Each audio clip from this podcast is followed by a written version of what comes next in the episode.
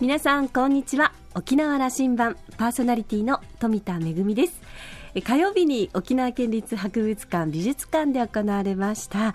朗読劇「湾の村から戦争が始まる」ご来場いただいた皆さん本当にありがとうございました。そして参加した沖縄の演劇人そして県外の演劇人の皆さん大変お疲れ様でした、えー、高江のヘリパッド建設に反対する座り込みの様子を実際に高江に泊まり込んで臨港軍の劇作家清水弥生さんが描いた作品、まあ、本土で始まってそして沖縄県内でも各地で上演が続けられてきました。今回は久しぶりということで私もですね一昨年の茶炭公演に続いて出演をさせていただききました。小さなことかもしれないけど私たち演劇人ができることがきっとある。そんなことを信じて講演を行いました。ご来場いただいた皆さん本当にありがとうございました。さあ沖縄羅針盤は今日も5時までお届けいたします。どうぞお付き合いください。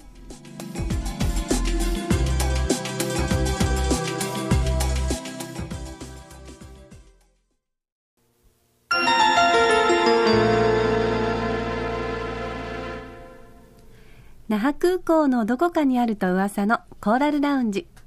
今週は先週に引き続き、中央大学客員教授の稲村工房さんと、ラウンジ常連客で沖縄大学地域研究所特別研究員の島田克也さんとのおしゃべりです。稲村さんは1948年生まれ、徳之島のご出身です。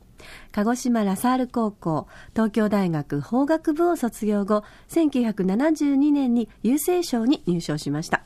福岡の郵便局長や郵便局国際課長、タイの日本大使館の一等書記官などを経て、1996年から99年まで沖縄郵政管理事務所所長を務められます。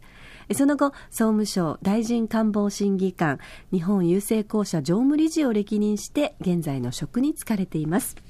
そんな稲村さんは2012年に黒潮文明論、ふるさとは心も姿も美しくを出版されました。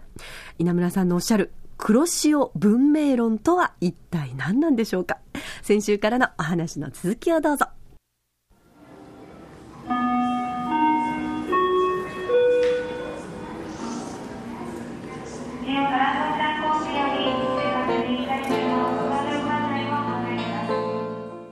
村さんの「黒潮文明論」をこう読むとですね、ええ、これ今66本ぐらいが今の号には出てですね。ええ。ま、ちょうど、うん、今月の15日に106回目を書きを終えまして、まあ、中身自体は私自分が書いててもうわからないぐらいのまあ何ちゅうかな先ほどのユタが書いてるような本ですから、まあ、中身はどうでもいいんですけど。で私が言いたいのは黒潮の流れたこの文明切り取ったようなね与那国から、えー、奄美の先までの文明というのは朝鮮半島にもつながってるし最終島にもつながってるしあともっと南はそのインドネシアの島にもつながってると。ですから結構大きいんですよ。もう本当の気候的にも亜熱帯です。特徴があってね、え、人がちらちらこちらから来てやって、えー、最近私発見したんですけどね奄美の徳之島でフクロウのことを筑布というんです。筑布これは西表でも筑布というんですね。でアイヌ語でね筑だというのがあってびっくりしたんですけど。でアイヌそのの織物とかその八丈島の織物とかこれは検証してませんが与那国の花織なんかもね同じ系統の上に乗っかっているというような気がします。ですから人種の問題じゃなくてそのその中派生して微妙な違いになっているのかなとつくづく思うようになりました。ですから人生短いですけどその海の上をバーッとこう船で渡ってるような気になる時があります、ちょっと神がかりになってるのかな？自分の人生の1000倍ぐらいなあのこう時間軸を広げてみる力があるかっていう話になってます、ね、うん、ああると思いますよ。私たちの島の人たちはねそういうことを過去にもやってきたから今でも力を出せばこの前ある沖縄の人から電話もらって、えー、むしろ陸の中に固まってしまったのかなとこういう話もしてますけど、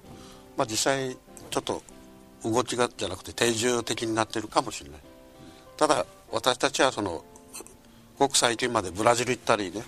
そのハワイ行ったりそういうところ甘くまねこう動いてるっていうのが特徴だったように思いますし。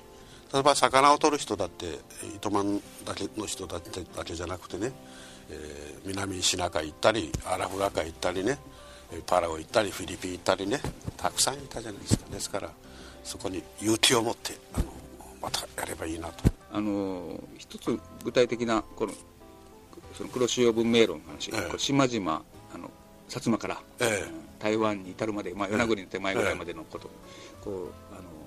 島を船で渡りたいんですけどもね、このこの我々の時代においてね那覇沖縄から北には船で行けるのに今あの宮古八重山に船で行けないような状況を今作っちゃったんですよなんで海運会社がねあの、うん、その客、うん、その乗客としてのチケット売ってないんですよあそうで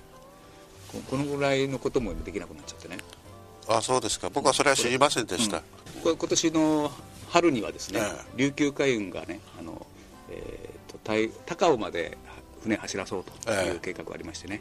このこの辺りぐらいでちゃんと宮古寄って八重山寄って台湾まで寄るといういいですね。こういう仕掛けに、えー、あのー、前ねその有村さんがね大きな船を飛龍ね走らせて、まあ、経営が途中でつまずかれてね大変なことがあったんですけどやっぱ、まあ、時代のちょっと先取りしすぎたのかもしれませんけどね。僕ああいうチャレンジングな経営者というのは非常に今思うとやっぱりすごいなと思いますね。すごかったですね。うん、今は琉球海運の山城さんというすごく堅実な社長がいてこれやってくれますのであそれはその時にありがたいことですね。してもらいたいと思ってあと飛行機会社なんかもねエアコミューターとかねあってまあで時間が経っちゃったんですけどね。このこの番組のスポンサーは JTA なんですけど、あそうそのグループ琉球エアコミューター。あそうですね。やっぱりね。と一緒に奄美に行きましたね。そうですね。最1号機に乗ったんですよね、うん、1号機に乗って覚えてますよ。覚えてますね。あれはなんですかあのボンバルディアの飛行機ですかね、はいで、えー、飛行機で、まあ、なかなかいい飛行機ですけどね、うん、あの ANK のエア日本が当時ね、えー、奄美便をちょっとこうもう飛ばなくなるという話があった時に、ですからその沖縄のすごさはねやっぱりああいう会社をちゃんと持っててね。昨日も空港で見たんですけど昔の南西航空の、うん、いろんなってあ懐かしいなと思って、ね、やっぱりあそこで経営してる人たちが一生懸命いてね,、えーはい、ね。内縄の翼というあのキャッチをそうそう。してますから。スチュワーデスのね、お嬢さんもねなかなかしっかりしててあ立派だなと。うちなうちも使おうとうちの言葉使おうと、ええ。ただまあ与那国の言葉もちょっと使ってほしいなと思ったんですけどね、まあ、ハードル高いな。吸い口ばっかり喋るとねいかんしね。あの、うん、中中がなびらとなんか言ってた。与那国だと不ガラスさと言わないとこれはまたあの暮らしを黒潮文明論を読ませてもらうと、ええ、一つ根底に流れるのはこれ稲村さんはまあ、この10年この戦いだったと思うんだけどもまあアメリカが仕掛けてると言っていいでしょう。その世界の潮流グローバリゼーションとの戦いに挑んでる本ですよね。もちろんですよ。グローバリゼーションというのはもう世界的には流れは終わったと見ています。終わった。はい。終わって、えー、むしろナショナリズム以前ありますけどナショナリズムってあんまりその極端になると俺たちが一番だとこうなっちゃいますから喧嘩になるんですね、うん、ですからその調和を図らなきゃいけないんですが全部世界は同じだとそのボーダレスエコノミーとかねそういうのはもう僕はないと思いますね。ですからこれは政治的な発言ですが私は TPP も反対だし、えー、そういう活動にしていただいて結構ししていますけどもっと多様性があって、それぞれ違ってみんな緻密な色を塗るというのはうまくいかないんじゃないでしょうかね。それは終わったようまくいかないんでしょうかね。ととみんなそう願ってる人のグループ多いんだけどもアメリカのグローバリゼーションこれいよいよ加速ついてるという見方、僕はそう、ね、そうまだ金融関係はそうだったかもしれない。けどそれだって止まったし、えー、ただやろうとしているということをいてあのそのアメリカのグローバル化みたいなことには歯止めをかけてるんだと。そうです。ですからアメリカの中にも日本がその自主的に独立的に考えることを嫌だという人たちたくさんいましたけどその勢力は明らかに僕はあの退化衰退してると思いますね、えー、ブッシュジュニアに始まったような時代、その流れはこう止まってるとある止まってると思ってます、ね。えー、思ってます。私今日今年あのスイスも行きましたけどスイスはヨーロッパの中に入ってないでしょ。まああのヨーロッパとかね西欧はそれはもうあの成熟してね、対アメリカとの基軸も作れる、このアジアですよね。僕アジアだって例えばねマレーシアとか最近友達いますから話しますけどもしかしたら日本よりももっとその独立性実性テレンテクだというかね強いかもしれませんそこです。そしたらベトナムだってそうですあれあれ共産党社会主義の国でしたけど今なんか資本主義みたいになってるけどね、えー、もうそれはすごいですよ。それは隣の大国中国とアメリカとの関係とかを手に回して、ね、やっぱりやるわけですから。大向こうでやるんですよ。そう思いますよ、そう思います。いや我が日本ですよ、えー、ですから日本だってそれは逆に日本はそのマレーシアのマハティールさんとかね比べたらそれに匹敵する政治家っていないですよ、うん、ですから逆に私たちのその自分たちでやるという意識の方がちょっと少ないんじゃないですか？それはまあアメリカと同盟関係があるからそうなってるかもしれないし。ただ私はそれがようやくにして大地震と原発の暴走があって日本人は自分たちでやらなきゃいけないというのに目覚めたんじゃないかと私は解釈してます、うん、であの目覚めてるけどもその態度動きはさ2014年はあの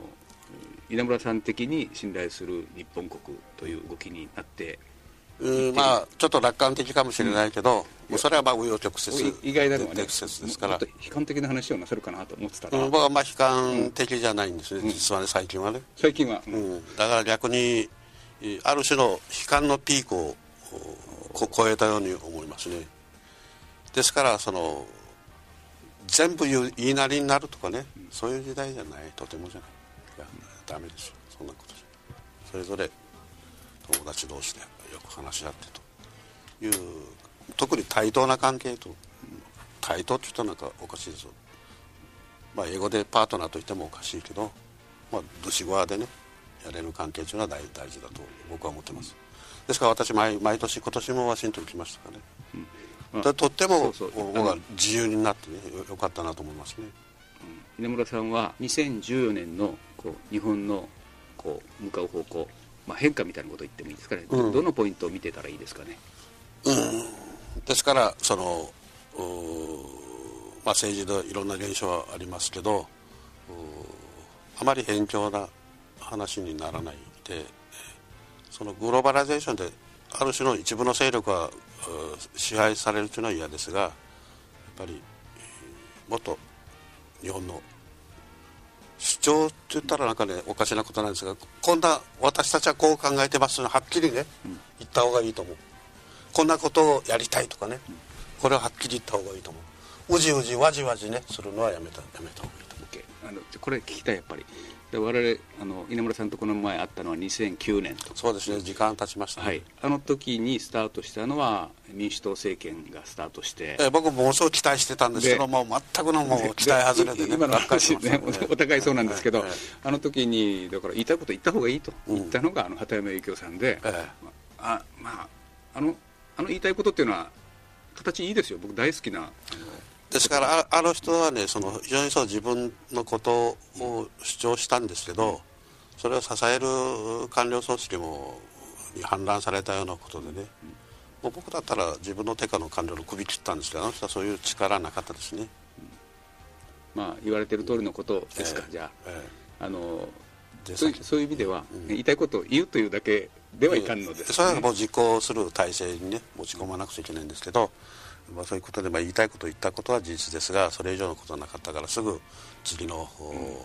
鳩山政権の後はもう従属的になりましたね、うん、TPP も確かその次の政権の手打ち出されましたよね、あっという間でしたね、ええ、あっという間で。ですから今の自民党政権だってねそ民主党政権みたいになる恐れだってありますよ、うん、これだけ絶好調に聞こえてるように感じはするけども。それはね、えー、まあ政治というのはまあそういうもんかもしれませんけど僕はあまり興味ないんですけどそうなる可能性がありますどうします？飛行機そろそろ出るそうですけど沖縄の政策にも言及しておきましょうか、えどうぞ、ええ、僕は沖縄で、まあ、やってないからやめとこうかな、うん。うん、少しはなんかこんなことをこう滞在中に考えたなという話を、うん、じゃあ沖縄羅針盤なので沖縄コンパスになるような言葉を、えー、沖縄でまあ、昨日もシンポジウム出てね東京にその沖縄のことは報道されてないかといないんじゃないかとかいろいろ言ってましたけど僕はまあ報道されなくたってもいいしただ沖縄から主張することは大事ですから沖縄だっていろんな意見ありますからそれぞれね主張して沖縄で一つの声にまとめる必要もないし多様な声を出せばいいしそれとか他の近近場の中国もそうだし台湾もそうだし東南アジアもそうだし私たちの同胞のたくさんいるブラジルとかねあるいはその先ほど申し上げましたけどバルト三国に何か移住した人がいるぐらいですからやっぱそういうとこ広く見てね。また旅をね続けた方がいいんじゃないですか。旅。旅。旅に中はさじゃあうちなんちゅうはみんな旅ということをこう胸に。そうですね。旅旅というのは長い旅をねずっとしてきた人たちのような気がしますね。だから苦しい時もあるし楽しい時もあるけどまあ先はヌーディア三振は七。また歌でも歌って。稲村工房さんのこの黒潮文明論で、こう島々のこうつなぎのネットワークの何か強化してみたいですね。そうですね。やっぱり具体的に今だとねその、まあ、電話もつながるし何でもありますけどやっぱりそれぞれ小さな違いがあって共通する文化たくさんありますからそれはお互い、まあ、見せ合って、えー、まあラジオのネットワークどうするとか、ラジオで回し昔あの首踊りとかね、うん、えー、例えばそのアグニに行くとね組踊りの原型みたいなのがまだ残ってたりね。するんですよね。ですから沖縄で失われたナスがどっかに残ってるとかそういうところもあるかもしれないし。昨日私あの夜中にでそういうネクタイを一つ買ったんですね。花織りのやつ。1万円するんですね。ああこうすごいな。これはとこう思ってまあ撫でながら買ったんですけど。やっぱりそれは私たちの力だと思うんです。よあの花織りがなくなったら世の中にも島も私たち力なくなるし。どうですかとその空港の売店の人に聞いたら「いやこれはまだ人気があって京都からもたくさん買いに来ます来る人がいます」って言ったから「あそうですか」と。思ってほっとしたんですね。逆に。そういうことが残っていくようなあの次の世代にちゃんと残っていくように。残ってるだけじゃなくてそれが世界に売れるっていうかね、売れるように、えー、私はこう言ったんです。あの英語で解説書を入れたらどうですかと。ネットでね売るために。ただパリの人がニューヨークの人がこれはすごいと思って買う買う買うのにね買う人が出るかもしれない。思い出したな。あの稲村さんが15年前に U パックを沖縄から出せって大号令かけてあの販売促進に島々走り回ってましたな、えー、ですから U パックはね一番思い出があるのはやっぱり石垣のパインね、えー、カビラのねパイン農家の人なんかも今でもお付き合いありますけどやっぱりその売る努力自分たちで東京行って売る生のパインを売るという努力がないと農協の人頼んでねやったって売れるわけないでしょ自分で稼いでやって売って、えー、スイカは冬に沖縄でスイカができるんだったら東京でやっぱりそれをね売る中着替えが必要だとあの島の中でその着替えなくならないようにまた頑張ってます。ありがとうございます。いっぺんにええね、うん、また3年になったらこのラウンジお願いします。ね生きてるように千葉らん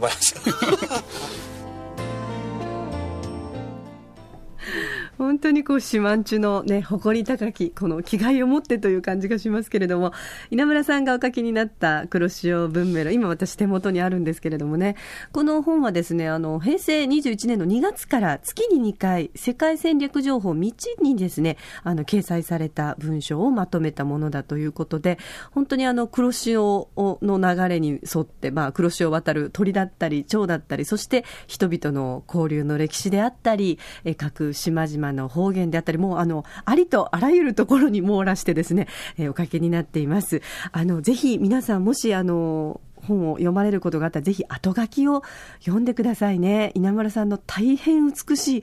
おばあちゃまの写真が載ってるんですけれども、あの、琵琶をが大変お得意だったそうで、琵琶を弾いている美しいおばあちゃまの写真も一緒に載ってますよ。えー、島田さん曰く、インターナショナルシュマンチュエリートの、えー、稲村工房さんのお話、2週にわたってお届けいたしました。今週のコーラルラウンジは中央大学客員教授の稲村工房さんとラウンジ常連客島田克也さんとのおしゃべりでした。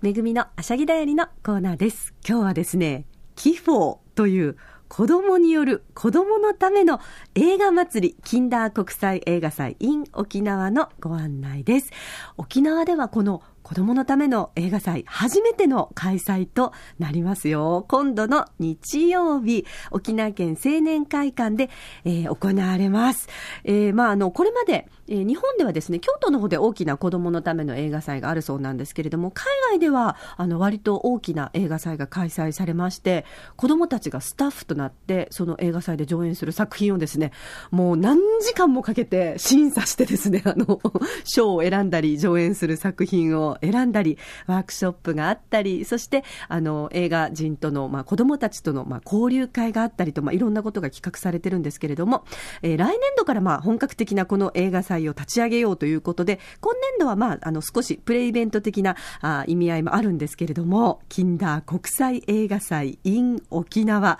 えー、まあ、あの、この映画祭のためにですね、実は、あの、先日、えー、ディレクター、そしてプロデューサーのククルピジョンの皆さんがベルリンの方に視察に行ってきたみたいなんですよね。えー、そのベルリンの様子をですね、ベルリン映画祭の、まあ、視察報告がありまして、それから京都の方で行われています京都近代映画祭のグランプリ作品であります、オランダとベルギーの共同制作映画、ジグザグキッドの不思議な旅があったり、それからまあ、あの、今回は楽しいですね、抽選会があったりと、いろんな楽しいイベントがあります。3月2日、えー、青年会館で行われます。どうぞあの、詳しくはですね、えー、キフォーと検索して、えー、ぜひ、ホームページの方をご覧ください。キフォーのスペルは KIFFO。これはキンダーインターナショナルフィルムフェスティバル in 沖縄の略なんだそうです。とっても可愛いロゴマークも出来上がってますのでね、えー、ぜひご覧ください。私もちょっと司会のお手伝いをすることになっておりますので、会場でお待ちしております。めぐみのあしゃぎだよりのコーナーでした。